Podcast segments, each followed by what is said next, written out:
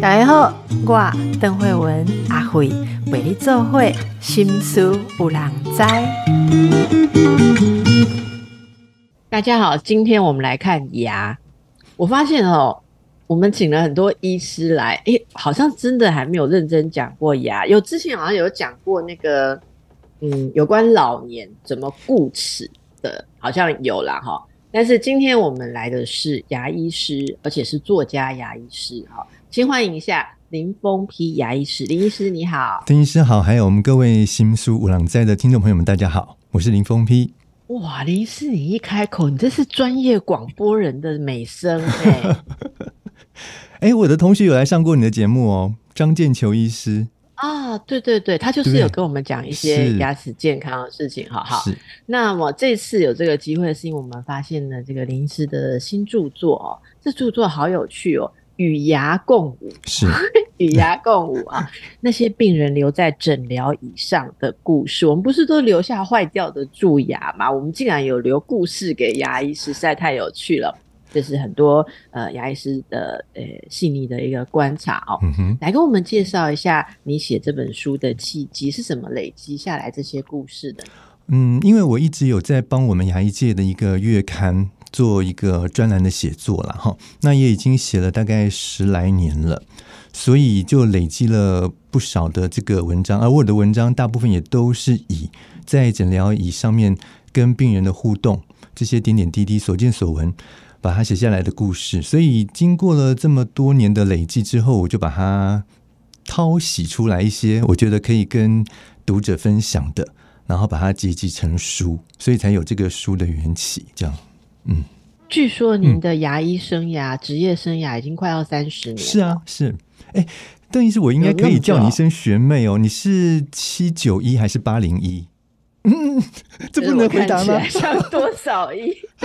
我是七八一啦。你是七八一吗？嗯，对啊，我是七七二。哎，哦，实在太高兴了，对不对？所以我们才高兴了。然后我们还曾经在同一个医院服务过，虽然我可能应该是找你蛮多的。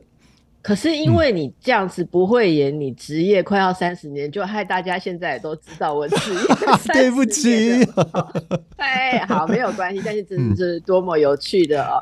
那哎，这个牙医师这件事情，其实我跟林医师分享一下哦。嗯哼，呃，其实我当年考大学的时候，嗯，本来我有一个心愿，就是我想要念台大。嗯哼，嗯哼，可是因为考前太贪玩了。高中的时候很贪玩，我没有考上台大。嗯，然后呢，我那时候就跟我家人讲说，我要进台大就没有办法念医学系，可是我可以填得上牙医系，那我就去当牙医。嗯哼，然后呢，嗯，我还记得家里面的长辈都反对，就把我叫过去，不是把我叫过去，张开他们的嘴巴，叫我说，你要想想，你过以往后的三四十年，嗯，每天。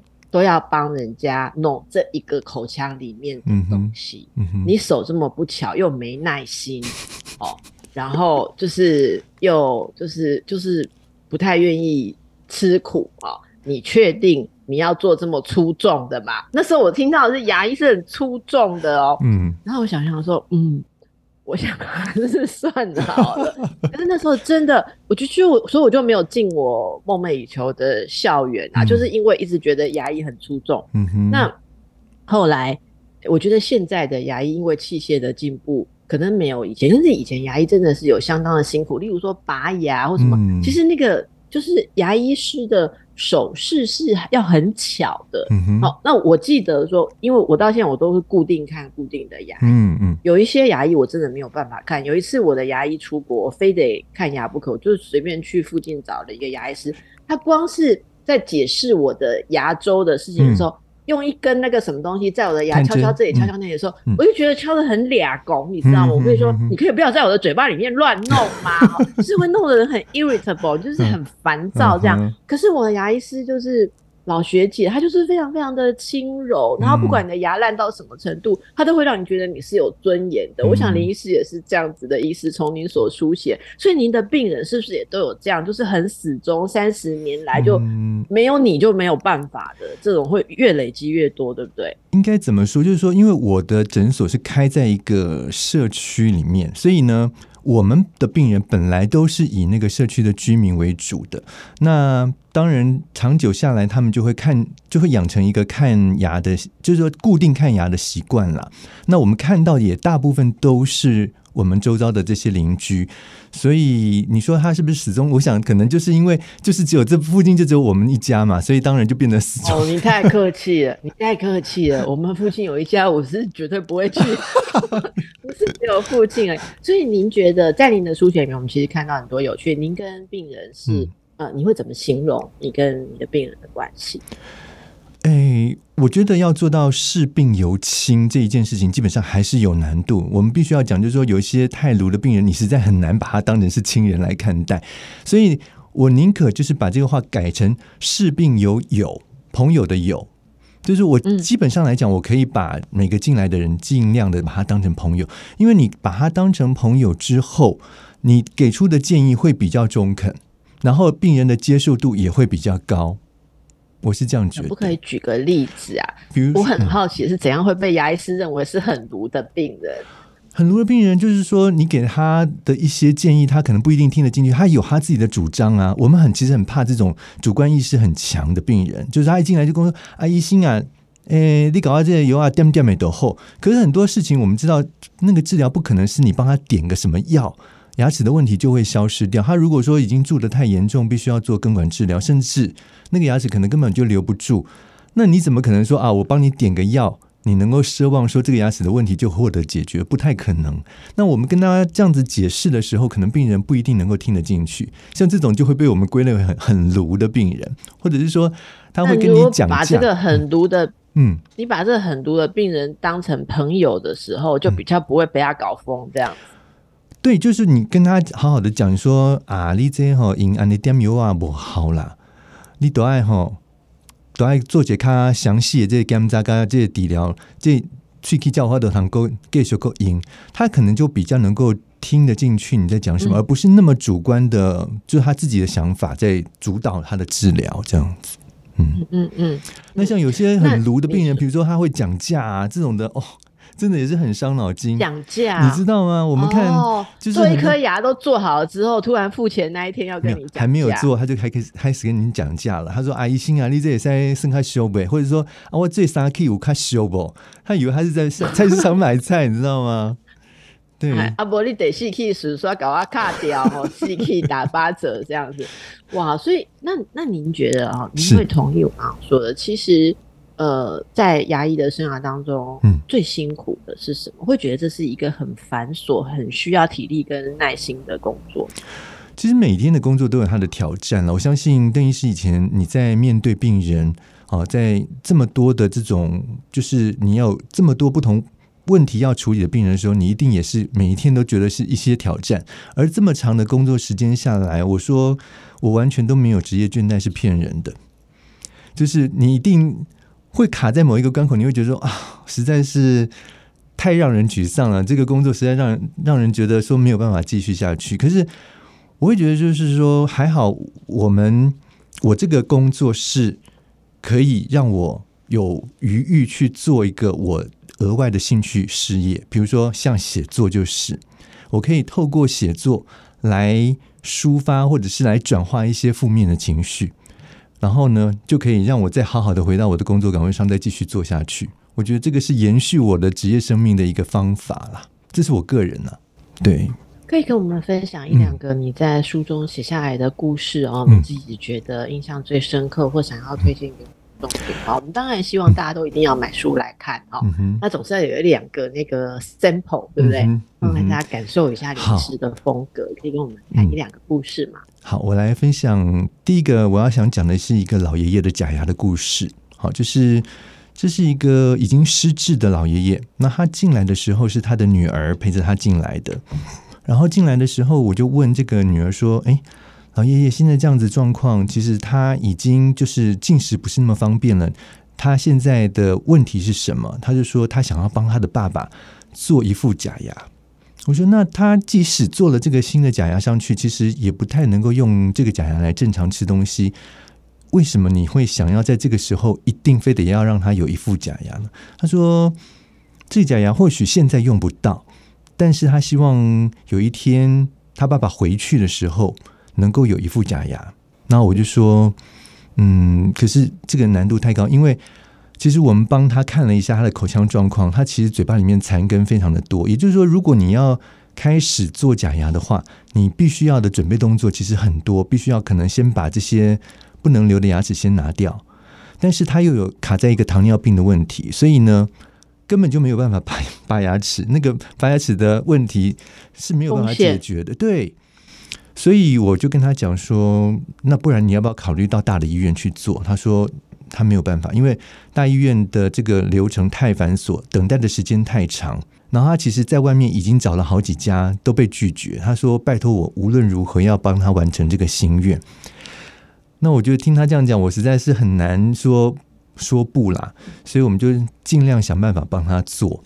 那整个过程就真的是像在打仗一样嘛，因为病人嘴巴无法自主的控制，所以我们就是助理要在旁边帮他把那个嘴巴撑开来，然后就是慢慢的把他的那个残留的牙根把它尽量的磨平，因为还是尽量要把在假牙上面做，在做假牙之前把那个牙龈做成是一个平整的面。我们这样假牙才有办法服贴，然后再帮他取模来做，所以这个整个过程其实是非常辛苦。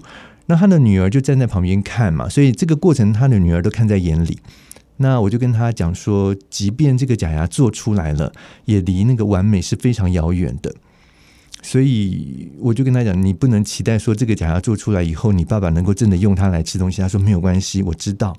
我知道这假牙现在可能是真的用不到，但是他有一天一定用得到。这个是让我觉得就是说，呃，一个蛮温馨，然后也有点感伤的故事啦。但前几天我有听到一个病人，因为他看了书以后，还跟我讲说，他也想帮他爸爸做一个假牙。我说，你爸爸现在那个就是身体的状况真的有差到这个样子，就是说你必须要现在马上帮他准备一个假牙吗？他说也没有。然后我就说，那你这样的话，你何必急？他说：“但是如果说等到他爸爸不行的时候的话，就怕说，哎，那个时候做的难度会更高。对，所以这有时候也是就是两难啦。我们有时候会想说，你如果没有到那个地步的话，其实是没有必要做。但是如果真的到那个地步要做的时候，又真的是困难重重。对，所以刚才您在说这东西，其实这个过程我真的觉得很感动，就是。”您并没有拒绝，就是说，我本来想拒绝，但是我后来是觉得说他已经被拒绝了那么多次了，我就觉得，嗯，好吧，那我就他他已经被很多牙医师拒绝，是是，对对。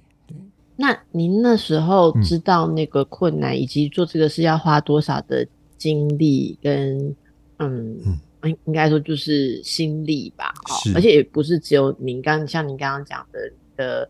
呃，助理啊，或者什么，大家有要一起努力做这件事情，没有拒绝的那种心情，是是哪里打动了？因为你做的其实已经不是假牙，我觉得是他的一种心愿或他们之间的一个，我觉得这副假牙爱心的连接，其实最大的功能应该是在安抚家属，而不是给这个病人提供任何实质的功能。我觉得是病人他需要那个部分是病人需要，而不是。不是家属需要，而不是病人真的需要。是，对，是，所以做了一副好像是要让爸爸带走的假牙，可是事实上使用者可以说是对家属，应该是说是家属需要这副假牙来得到一个心灵的安慰了。对，真的。然后你还是要那么认真的把它。当然了，和和和好老爸爸的嘴巴也不能说，既然只是你要用的，不是爸爸真的要用的，就随便给你弄一弄，不可能，不可能。对，这就可以感受到那个医者的一种细腻。其实说真的，如果是要爸爸带走，你知道，我我们会想象，其实我之前听过类似的医疗故事，嗯。然后医生就，就是病人也希望就是做一些什么样的事情，例如说啊，希望他以后去到另一个世界啊，例如说可以比较完整，或什么要做一些修复的一些东西。然后呃，可能是好像是整外的医师吧，就觉得那件事情其实是很无谓的，然后要要做动用很多功夫，所以他就跟病人讲说，不会的，到了另外一个世界的时候。爸爸就会完全恢复成本来完好无处无处的样子。我的意思是我刚刚有一个狂想是说，如果你不那么细腻的话，其实也有人可能会跟家属讲说，去到那里牙通通都会长回来。我还听过一个更妙的说法，哎，有的人还说你不应该让那个要走的人戴假牙。他们有一些民间的这种习俗很妙哦，这是我也听到别的不同的病人提供的。他说：“他说，哎，如果病人有一些缺牙状况，你最好不要帮他把牙齿都补齐。他说这样子的话会把那个加孙假料假康体，也有这样的说法。哎，你说妙不妙？所以每一个人的这个需求是不一样的啦，对。”是，所以其实从这个故事，我们也可以听到说，呃，牙医师其实对于每一个人，他怎么想象他的牙齿，其实这我觉得您这样讲起来，我突然觉得牙齿是在代表太多事情，因为能不能吃是反映了很多自我的状态，而且大家都说，如果你有一颗牙不舒服的话，你真的生不如死，嗯，那种感觉没有办法，你有我真的有时候哦。牙不好的时候，那种弄不好的那个过程，会觉得说，连好好吃饭、吃饭唯一放松的时间都没有办法愉快的话，真的是很痛苦。可见牙医师是懂得重要。等一下再继续来请教。刚才休息时间跟林师在聊到，其实大家都会知道，现在牙医牙医的给付，你就一直都是总额嘛，对吧？对对，我们其实最早提出总额的这个预算制度，所以。其实比医科的时间更早，那就一直都是对对对，就是一直就是说，嗯，其实讲到这就有点糟糕，就是说，因为总额的数量是有限的，然后牙医师的人口又一直不断的在增加，所以每一个人他分到的那个点值就越来越低。所以，对，这就刚跟邓医师在聊，就是说很多新的这个出道的牙医师，他可能就会比较倾向于不那么积极的去帮病人做保留性的治疗，就会如果说，比如遇到一遇到问题，就是说，那就建议你拔掉。那拔掉的话，可能就后续就是要做假牙或者是植牙，这样对这些医师来讲，他的这个收入待遇就会变得比较丰厚。如果说你去做那些很保守的那种治疗的话，那你可能就是只能领那个七折八扣的这个健保给付。对，相对来讲，而且我是觉得，嗯，那个劳劳力有一点不成比率的，就是我们在保留一颗。岌岌可危的牙齿的时候，要花的心力是，其实是非常专业，而且功夫非常的大。如果这这边的几副其实是很不不对等的话，嗯我觉得真的也很难怪大家会去思考说用不一样的方式，就是会有一个值得不值得的问题。所以这是大家现在，如果你的牙医愿意细心的。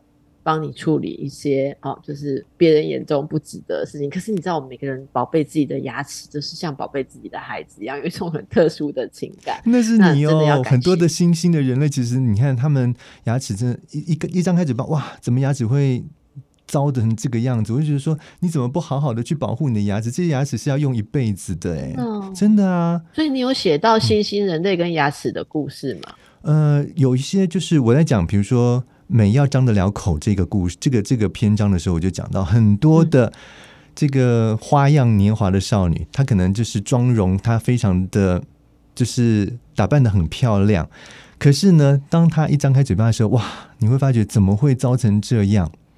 就是整个牙齿蛀的坑坑洞洞的，然后甚至有些牙齿是真的是变成不能留的牙齿。我我都会觉得说，嗯，你。有花那个时间去打扮你的容貌，其实也应该要花一些时间在你的口腔卫生上面。而且我们现在的这个健保已经这么的方便，它不像是很早时候没有健保的时候，你可能看牙齿要自费。其实现在看牙齿的费用花费其实不多，诶，就是一个挂号费部分负担而已。所以如果在这么便宜又方便的这个制度之下，你还没有办法好好去把你的牙齿。处理好的话，我觉得这个实在也是有点说不过去。你是以你的经验哦，就是你也会观察病人的个性嘛？嗯，会。我觉得这蛮有趣的。所以那种会不把自己的牙齿弄好的人是什么原因？说实在，这个应该要问邓医师，因为我觉得每一个人有每一个人的想法跟个性。那有的人呢，你会发觉说他就是那种很呃，你要说他是一板一眼，他也或许是，但是这样子的人呢，他比较有生活规律。他会定期的来那个，比如说洗牙，半年一定会一次。我们很多病人是这样的，就是他半年一到，你也不用通知他，他自己就会打电话来约诊，说呃他的洗牙时间到，他要来洗。这样子的人，我觉得他，因为他比较有纪律性，所以他在做事情上面来讲也比较仔细。然后我觉得那个那种个性会让这样子的人比较不容易出差错了，应该这样子讲。那如果说很大而化之的，就是你会发觉，嗯，他的牙齿、口腔的卫生他都不太注重，然后一来呢，嗯，连最基本的礼仪，就是你应该要先刷好牙，以后你再来看牙齿，你又做不到，然后嘴巴来就是一大堆的菜渣卡在那个牙缝里面。我觉得这样子的人，说实在的，我会觉得他们在做其他事情上面一定也没有那么的细心。嗯，这是真的，我还蛮惊讶有人会不刷牙就直接去有有躺到。牙医的诊疗椅上，这样他张得了口吗？他不会觉得不好意思？没有哎，他一点他一点不好意思的感觉都没有，所以就是说这很妙，什么样的人都有。是，那您会跟病人聊天吗？因为我知道很多人啊，反正看牙就是一个恐怖的，对，所以对很多人。嗯，应该说十个有九个都会觉得看牙是一个恐怖的经验，所以我们只能尽量啊，尽量的安排。我其实我也想想要跟邓医师讨教，就是说有没有什么方式是可以我们比较能够安抚病人紧张的情绪。以我个人的这个做法，就是说我尽量就是不要语调太冰冷，因为我觉得有些医师他那种很权威性的这种语调，就是呃。没有没有太多的温度跟感情的这种语调，有时候病人会特别的紧张，他可能听到好像在听法官在宣判的感觉。比如说你的问你的牙齿呃不能留啊什么的，可能直截了当就跟病人讲。所以有时候病人他的接受度可能没有那么高。像我在书里面有提到一个退休女老师，那时候我还在医院工作，然后她进来，因为她是很严重的牙周病嘛，那我一看。这状况真的不是太好，然后我就把片子给我们的主治医师看了以后，他就说：“哦，这个这个这个这个这这总共十二颗要一次拔掉。”我说：“十二颗，而且我是第一线要面对病人的，我要跟病人解释。”那时候我还很资浅哦，然后我就说：“好，那我去跟病人讲。”所以呢，我就直接就跟病人讲说：“哇，我们的主治医师判断说您有大概十二颗的牙齿要拔掉，在当下。”病人没有任何的，你没有看出来他的情绪有什么样的波动。可是到了下一次他的约诊时间，他来的时候，他跟我说：“林医师，你知道吗？上一次你跟我讲我十二颗牙齿要拔掉，我在回程的公车上面就一直掉眼泪，一直哭，一直哭，而且甚至呢，他一度想说，就是中途下车从那个台北桥跳下去。我说：有有这么严重吗？”他说：“真的有有，临时有啊，真的有。”他我说：“有这么严重吗？要需要你到就是要从桥上跳下去？”他说：“你知道吗？你跟我讲十二颗要拔掉，对我来讲简直是天崩地裂的事。我会觉得我没有明天，我会觉得我没有希望了。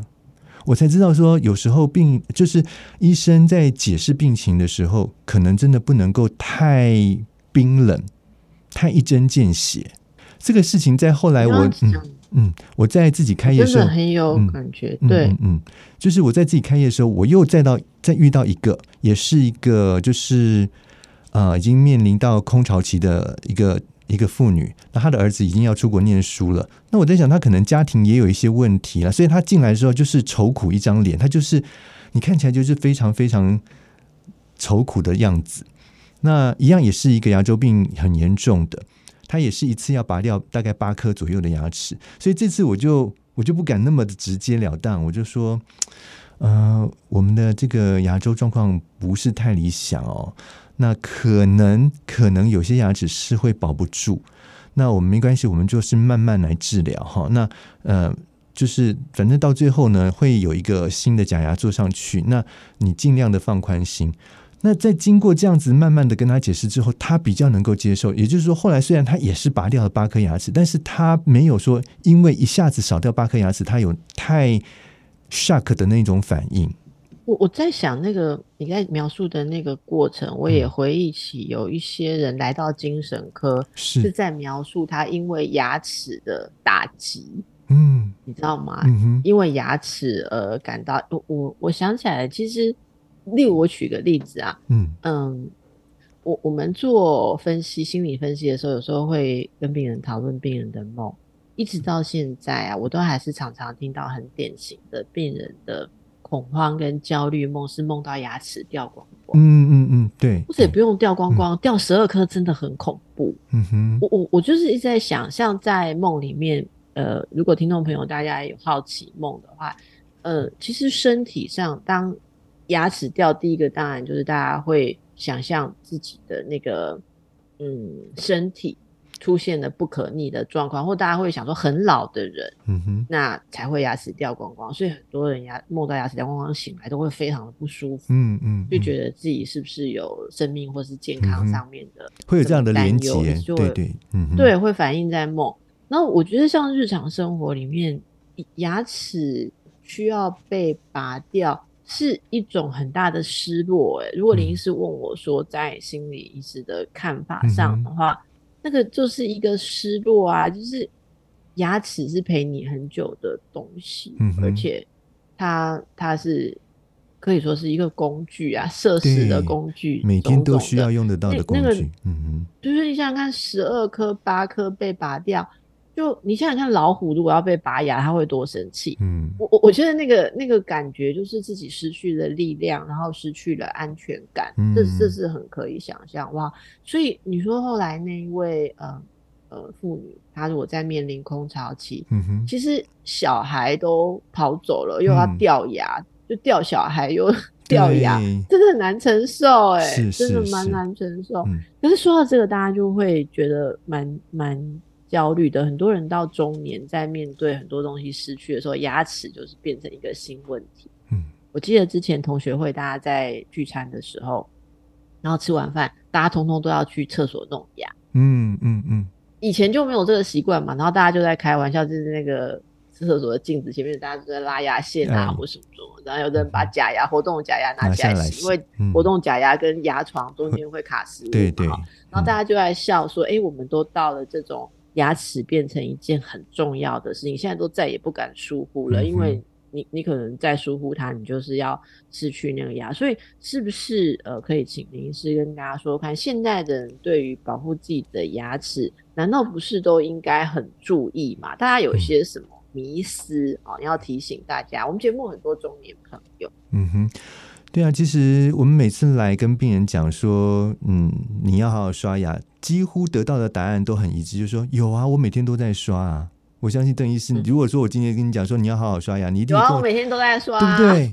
这是一个很自然的反应。但是呢，事实上很多人是用错方法，很努力没有错，但是呢，努力错了方向。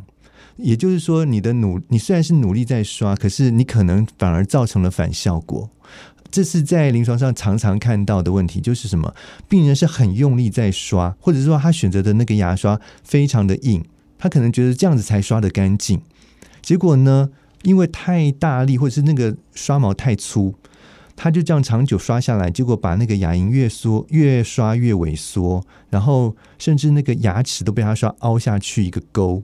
这就是一个很典型的，你就是虽然你有刷。我也知道你很努力的刷，可是你就是刷错了，而造成了问题，而这个问题很可能就是一个不可逆的、不可逆的这个结果了。你你已经萎缩的牙床，你没有办法再让它恢复；你已经刷凹下去的牙齿，没有办法让它再长回那个珐琅质出来。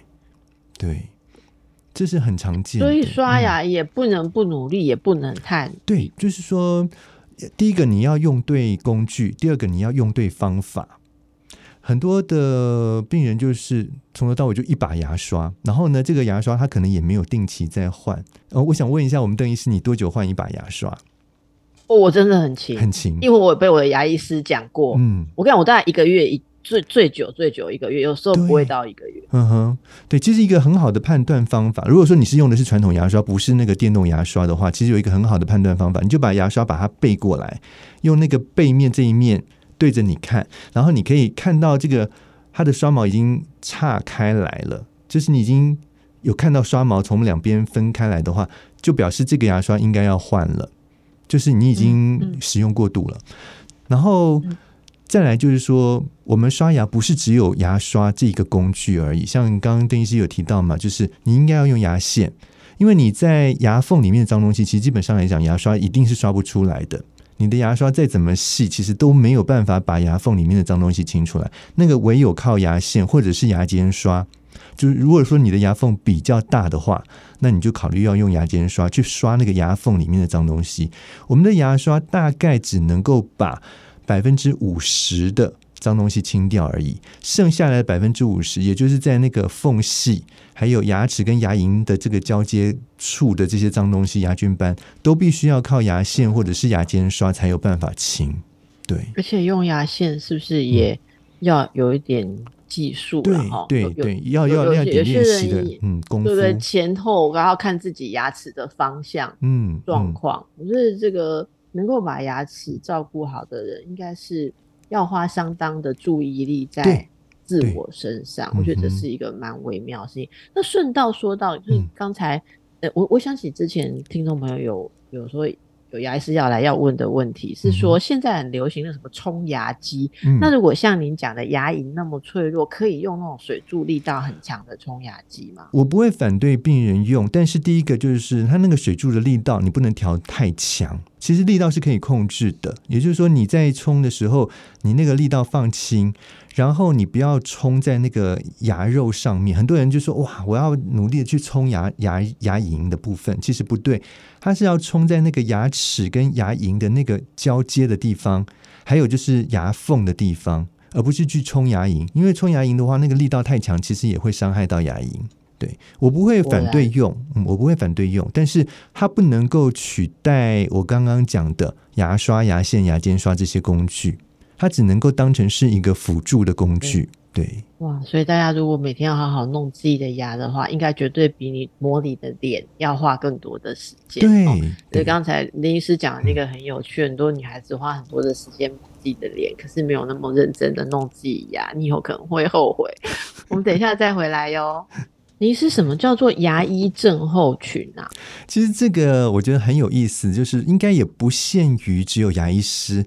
像我如果问我们邓医师，嗯，你在从医这么长的时间之后，你会不会觉得说，有时候你看到不管是电视上的人啊，或者是看到你周边的朋友，你就会有一种不自觉的反射动作，你会想要去分析，哎，这个人是不是有什么样精神方面的问题？你会不会有这样子的问题？哦，就有点像我们以前说职业病。对对对，其实就是职业病。对，像我们牙医师有很多人，其实都有这样的问题，就是哎，只要看到电视上面出现的人，就开始在那边说啊，你看他那个假牙做的一定很糟糕啦，或者是他那个牙龈怎么颜色那么红，他一定是牙周状况很差，都会开始这样子讲。所以就是哦，那我知道，我知道，所以我每次访问牙医师，牙医师很喜欢讲说，你为什么不去矫正你的牙齿？我最讨厌听到这句话。我觉得你跟我讲话就讲话，管我有没有矫正牙齿干嘛？就是这个牙医症候群。嗯，对，真的。如果临时忍住了，没有讲这些一秒激怒主持人的话，对，但是就是难免嘛，因为你们会。觉得说，哎呀，如果怎么样，他的牙齿就会更好。是是是，或者说，哎，看到一个那个那个主持人说，哎呦，你看他的牙齿怎么白成这样？这个这个一定显然是整排都是假的啦，什么的就会这样就去讲他。对对，嗯，这真的蛮有趣的，就是一个一个专业的哈。哎，那其实我们我们想要问一个，刚刚是。呃，就是轻轻带过的，就是说，其实做牙医师接近了三十年，中间也有过倦怠期。是，那那个那个倦怠是是什么样的状况之下感到倦怠？后来您是如何克服，然后又继续热爱这个工作？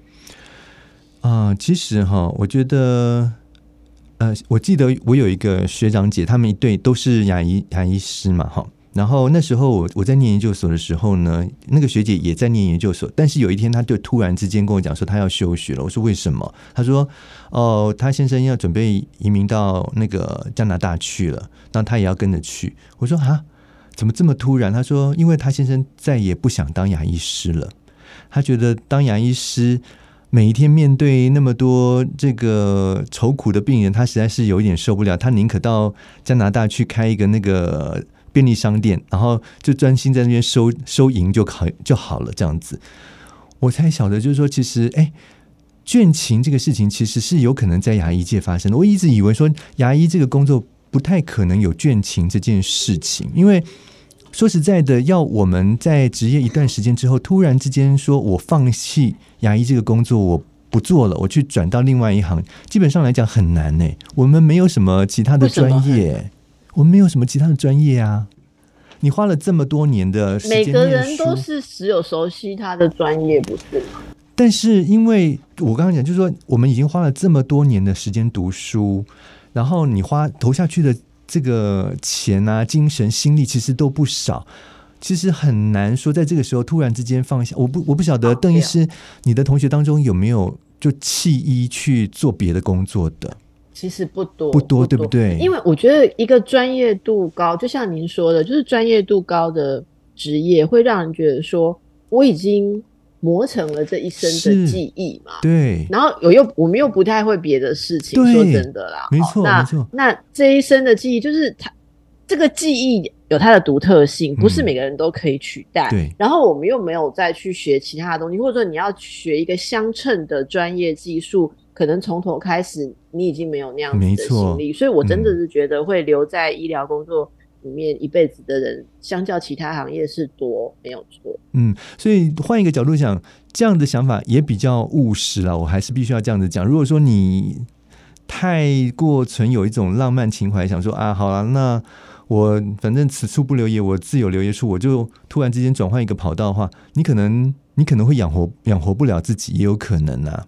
对，所以其实很多人为什么，即便是呃，有了倦勤的想法，但是他还是会留继续的留在这个工作岗位上。其实有一些不得已的，我是觉得有一些不得已啦，因为觉得你再换一个跑道之后，你可能真的没有办法生活，也不一定。哇，今天听林医师的分享哦，大家可能都没有想到，哎，原来每天好像专注在看我们牙齿的牙医师啊，也要不断的。去感受病人的需求，然后也观察着每一个病人跟自己身体不同的关系。而牙医师作为一个嗯非常不容易、非常辛苦的行业，自己是如何去维持这个热忱？我想可以当做是百工职人的一种示范。所以啊，要非常感谢你是百忙之中今天来跟我们分享，以及你所书写的书籍。非常谢谢林医师，谢谢大家。好，那么今天节目的尾声呢，我要用一点点时。先来跟大家宣布我们的节目《新书无量斋》，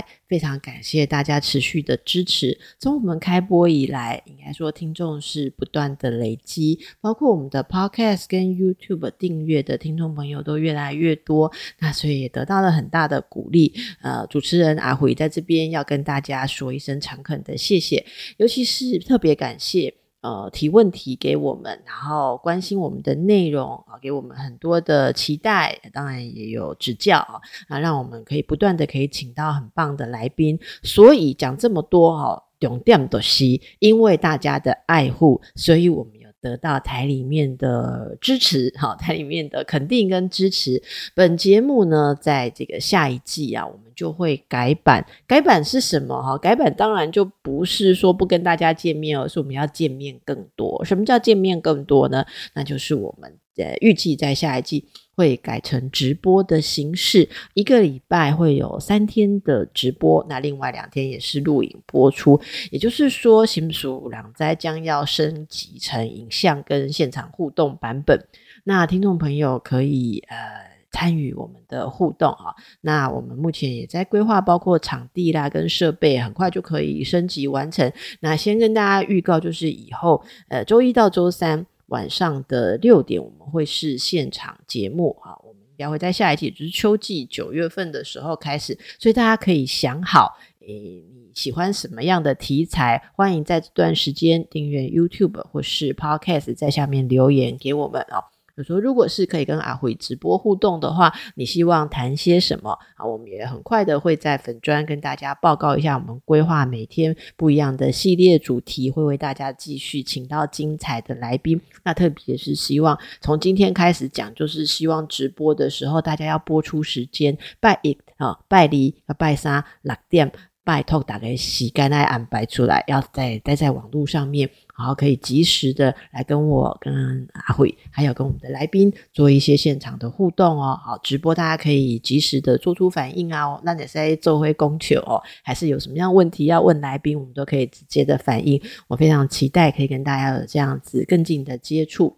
那么，其他在节目方面，还是要请大家啊，喜欢的话多分享，好，动动你的手多分享。如果觉得我们内容不错，哪一期的内容你觉得可以帮到哪一个亲戚朋友的话，帮我们做一个分享，非常感谢大家。我也要祝福大家在呃气候变动的时候，像夏日进入尾声啦，哦，呃，这个把握假期的尾声，那收假也要注意收假的心情。